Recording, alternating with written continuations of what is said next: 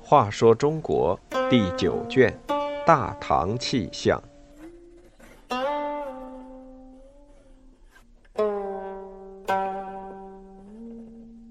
三十八，醉卧晋阳宫。李渊爱到晋阳宫喝酒，李世民却和裴寂用计把他逼上了反隋的道路。晋阳宫是皇上在太原的行宫，地属并州。隋朝时，并州是北方军事重镇，所以皇上经常到此巡行。可是到了大业末年，反隋起义的烽烟四处点燃，隋炀帝远避到江都，山河阻隔，想回东都洛阳也不容易，何况要到遥远的北方去呢？行宫是给皇上驻跸的地方，既然御驾君临，遥遥无期。看守宫殿的官吏就乐得清闲。晋阳宫监裴寂常请三五好友来宫中聚会，偶尔也请客人尝尝地窖里专为皇帝备下的御酒。到晋阳宫饮酒次数最多的是当地的最高长官太原留守唐国公李渊。李渊和隋炀帝是姨表兄弟，又是裴寂的老相识。请他喝御酒，裴寂最殷勤不过。李渊本是个贪杯的人，加上皇上近日对他颇多猜疑，心里闷闷不乐。每次进晋阳宫，两人总是通宵达旦，一醉方休。有一天，唐国公家的二公子李世民突然带了几件宝物来见裴寂。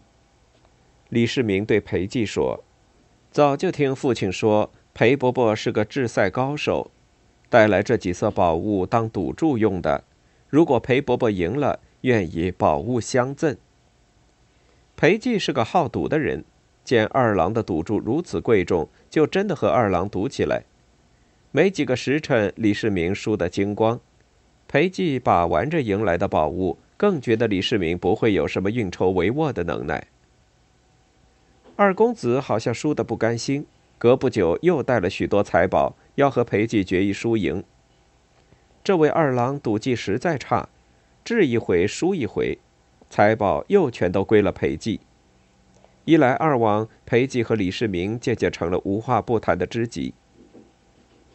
那天，裴寂又赢了许多钱，看他高兴的样子，李世民对他说：“裴伯伯，我俩赌的输赢只是钱财。”如果和天下英雄赌，输赢可就是隋朝江山。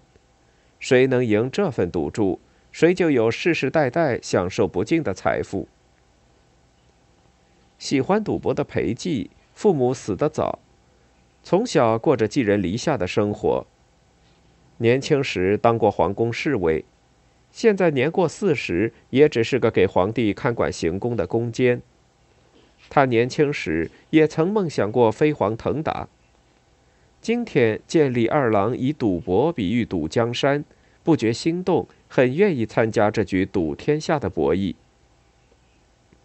李世民告诉他，只要能够说服父亲李渊，太原留守时下有上万雄兵，为了逃避征伐高丽，逃亡到太原的血性男儿也不下万千。只要唐国公登高一呼。